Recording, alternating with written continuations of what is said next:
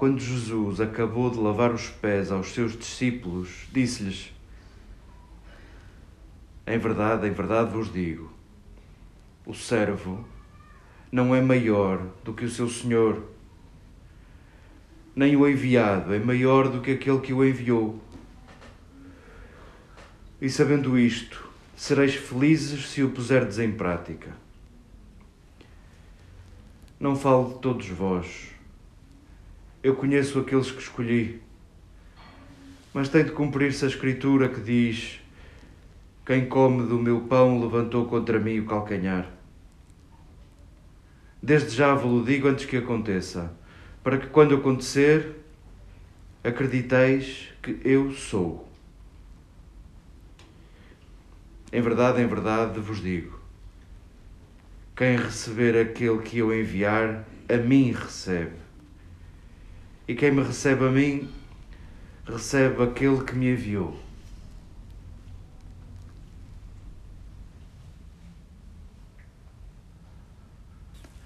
Queridas irmãs, queridas amigas, acabamos de escutar um texto que com certeza líamos no tríduo pascal o lava-pés, assim conhecemos, o lava-pés de Jesus aos seus discípulos, que na narração do Evangelho de João parece que substitui aquilo que os sinóticos apresentam como a última ceia, a ceia de Jesus com os seus discípulos antes de padecer, antes de morrer.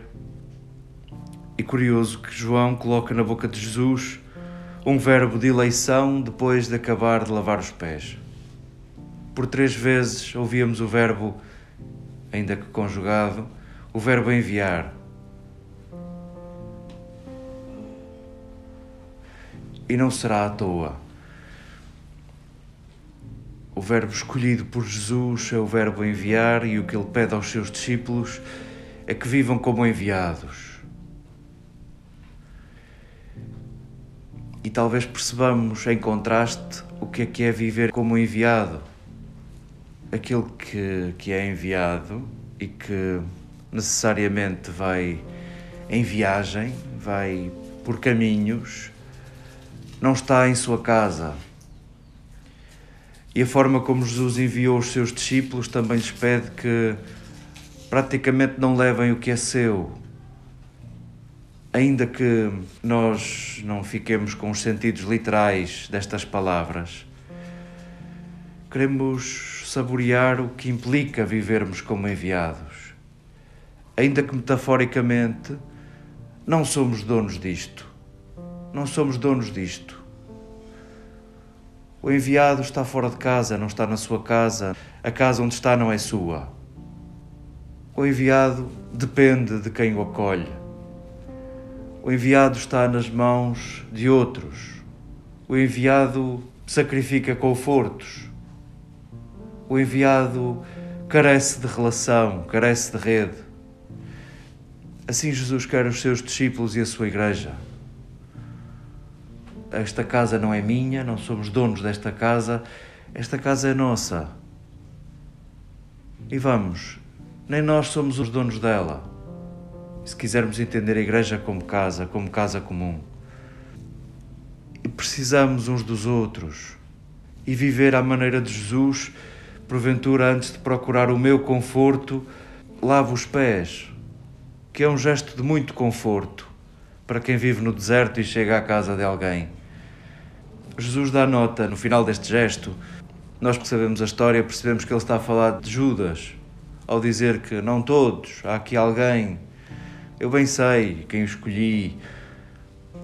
Nós, olhando para Judas, e muitos autores se debruçaram sobre quem será este Judas.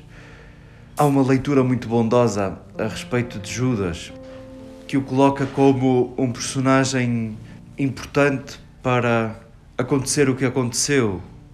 Judas está convencido que Jesus é o Messias, Judas está convencido que chegou a hora de a história mudar de rumo e precipita os acontecimentos e faz com que Jesus se assuma verdadeiramente aquilo que é, o Messias que vem libertar o povo.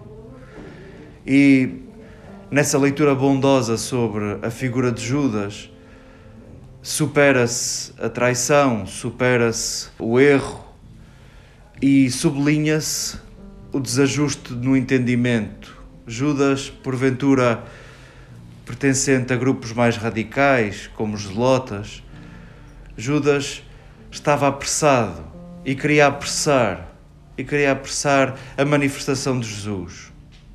Voltamos a ele em 10 segundos.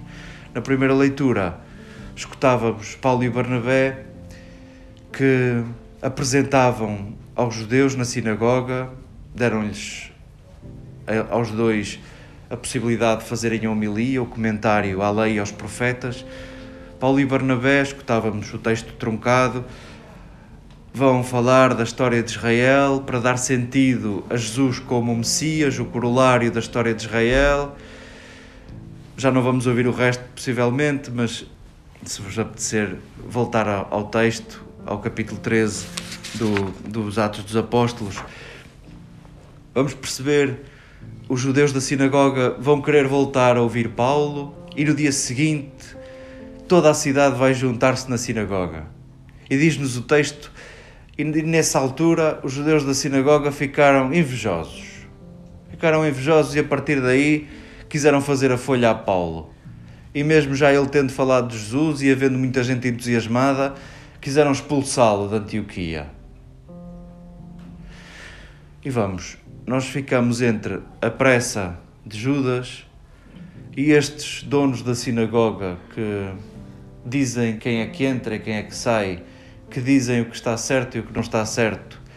Em certa medida, entre a pressa de Judas e estes donos da casa, estamos a falar de donos, estamos a falar de donos, mesmo nas nossas pressas e mesmo naquilo que a palavra que Lucas escolheu para falar da postura dos judeus ao falar de inveja, invídia, significa não ver. É uma cegueira. A pressa de Judas e esta inveja, ambas são cegueiras. Não nos deixam ver. Não nos deixam ver a nossa condição de irmãos uns dos outros, de carentes, de habitantes da mesma casa alugada. Possam estes textos devolver-nos verdade possam estes textos rever a forma como nós nos apoderamos do sonho de Jesus, possam estes textos devolver-nos reconciliação com a nossa condição de enviados.